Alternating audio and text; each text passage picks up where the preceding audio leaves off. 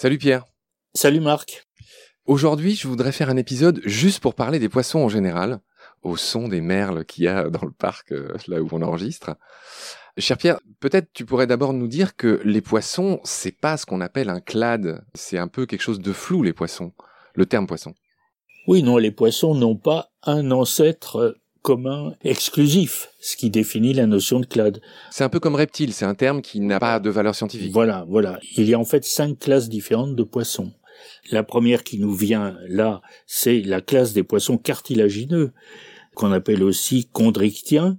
Chondros en grec, le cartilage, ictus, le poisson, donc poisson cartilagineux. Ce sont les requins, les raies et les chimères. Voilà, requins, raies, chimères. 1200 espèces. Oui, et une dizaine d'ordres dont principalement des ordres de requins. Alors il y a un mot, euh, un mot ancien que peut-être euh, on a encore à l'esprit les uns et les autres, c'est le mot célacien. On appelait célacien les requins et les raies, qui sont très proches. C'est très proche biologiquement un requin une raie. Simplement la raie s'est aplatie en quelque sorte.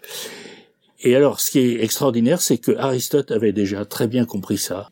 C'est de lui que vient le terme célacos, Aristote appelait Célacos, les requins et les raies. Il avait compris que le métabolisme de ces animaux-là était très différent de celui des autres poissons. Notamment, il y a l'accouplement. Hein. Célacos, alors ça vient d'où? Ça veut dire quoi? Le plus probable, c'est que ça vient du mot grec célas, qui veut dire luminosité, lueur.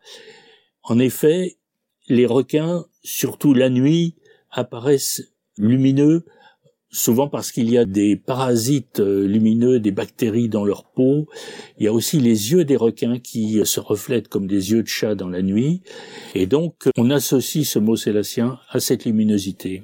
Alors, Pierre, tu viens de nous parler de cette euh, classe magnifique que sont les poissons cartilagineux, donc les chondrictiens, pour employer le mot scientifique, donc c'est les requins, les raies et les chimères. Hein, faut pas oublier les chimères. Donc en tout, c'est 1200 espèces. Et c'est vrai que voilà, en général, on oppose les poissons cartilagineux, ces fameux chondrictiens, aux poissons osseux, qui ont les fameuses arêtes, juste pour être hyper clair. Les requins, les raies n'ont pas d'arêtes, ils ont juste des cartilages. Ils ont des arêtes cartilagineuses, voilà. qui se mangent d'ailleurs. L'aile de raie. L'aile de raie. Au beurre noir. Voilà. Au beurre noir, plus maintenant. Hein. Pierre, sans vouloir compliquer, je voudrais quand même qu'on dise les autres classes de poissons. Je vais le faire rapidement. Les plus primitives, c'est la classe des myxines. Est-ce que tu peux m'expliquer c'est quoi une myxine en deux mots, myxine Quand c'est un animal assez horrible, hein, donc c'est un poisson extrêmement primitif qui n'a même pas d'yeux et qui est plein de mucus. En grec, muxa c'est le mucus, donc myxine. C'est un peu l'équivalent des vautours chez les oiseaux, car la myxine ne s'attaque qu'aux poissons morts ou presque morts. Il a d'ailleurs un nom. Un charognard. Un charognard complet. Et le nom euh, anglais le plus amusant, c'est hagfish. Hag, c'est la sorcière. Voilà, c'est vraiment un animal tout à fait horrible. Ah oui, c'est drôle, d'accord. Oui, il me semble que hag en anglais, ça veut aussi dire le ton, enfin en parlant d'une très vilaine femme, une femme très moche aussi. Mais c'est ce qui rejoint sorcière. Bref, c'est pas des mots euh, dont on est fier. Non. Ok, donc ça c'est les myxines. Donc ce seraient les poissons les plus primitifs qui seraient apparus il y a environ 500 millions d'années. Oui. En plein milieu de l'ère primaire. Oui, complètement, oui. Voilà, c'est les myxines. Alors c'est l'ébauche du crâne, hein, pour faire simple. C'est serpentiforme. Ça ressemble vraiment à un verre.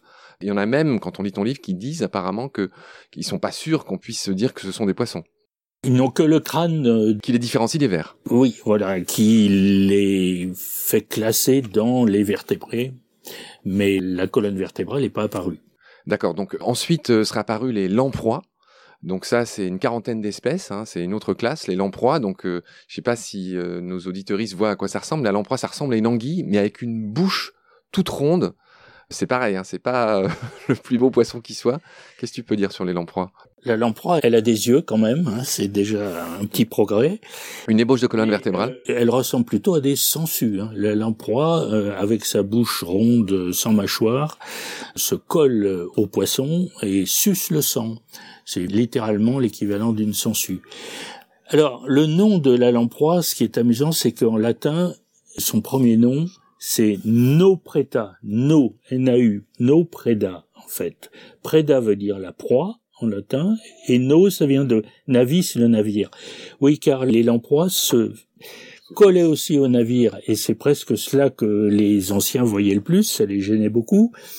Tu veux dire ça ralentissait les navires? Oui, ça ralentissait les navires, et on est passé de no preda à lampreda, probablement sous l'influence du verbe lambarer, lécher.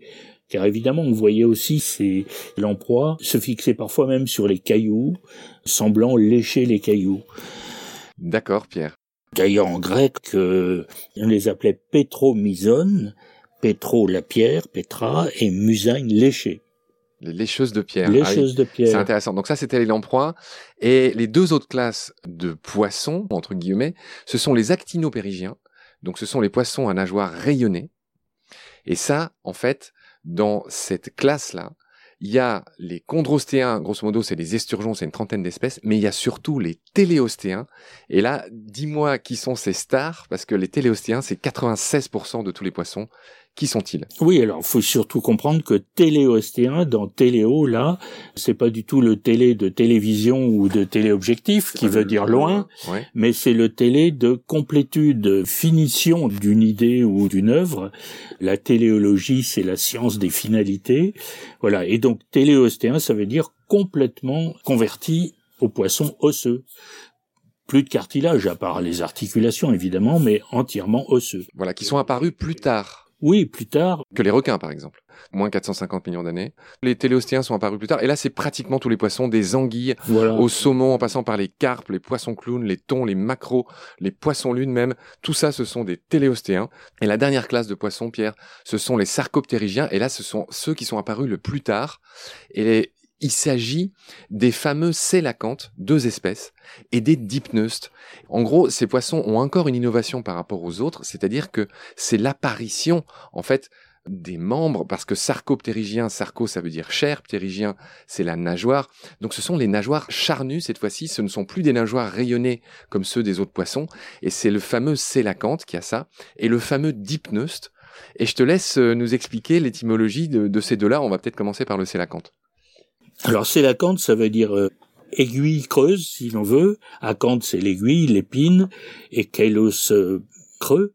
On connaissait d'abord les fossiles des sénacanthes, et on s'apercevait en effet que euh, leurs excroissances en forme d'épine étaient, étaient creuses, et puis ensuite on les a trouvées dans la réalité. C'est ce qu'on appelle un fossile vivant, c'est pas un fossile vivant, voilà, une espèce relique. Voilà expression que Darwin lui-même emploie. Hein. Mais enfin, les puristes euh, naturalistes d'aujourd'hui n'aiment pas trop cette expression. C'est vrai. Donc ça, c'est pour les sélacantes. Et les Dipneustes, c'est les deux façons de respirer parce que les dipneustes ont encore des branchies, mais leur vessie natatoire a évolué vers la notion de poumon, en fait, devient un poumon. Donc ils pouvaient à la fois respirer par le poumon, par les branchies, d'où les deux façons d'absorber l'oxygène de l'air. Alors, ces poissons-là ne sont pas les ancêtres des mammifères, oiseaux, reptiles, etc. Mais, ils sont apparentés. mais sont apparentés, forment en réalité sont associés au même clade. En gros, ce sont leurs cousins. Cousins qu'on appelle les tictaliques, mais peut-être qu'on en parlera une autre fois car c'est assez compliqué, qui est peut-être ce fameux maillon manquant. Entre les poissons et les vertébrés terrestres. D'accord, Pierre. Bon, bah voilà. Alors, je récapitule pour ceux qui nous écoutent. Les poissons, en gros, c'est cinq classes. Les mixines et les lamproies, c'est un peu celles qui sont apparues en premier, qui sont un peu serpentiformes, pas tout à fait encore des poissons, enfin très primitives. Ensuite, il y a les fameux chondrictiens dont on parle beaucoup avec toi. Ce sont les requins, les raies et les chimères. Et les deux autres classes, en fait, ce sont les actinopérigiens d'un côté, donc les poissons à nageoires rayonnées. L'immense majorité des espèces, 96% des poissons, sont ces euh, actinopérigiens, dont les fameux téléostéens. Hein. Et la dernière classe, ce sont les sarcoptérygiens, donc ces fameux poissons à nageoires charnues que sont le sélacanthe, le dipneus.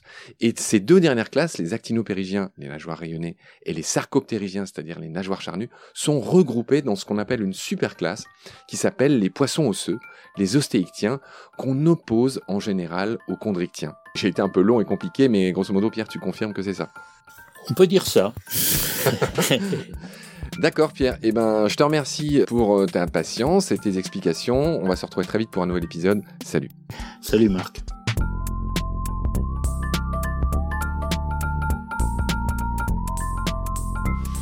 I've seen things you people wouldn't believe.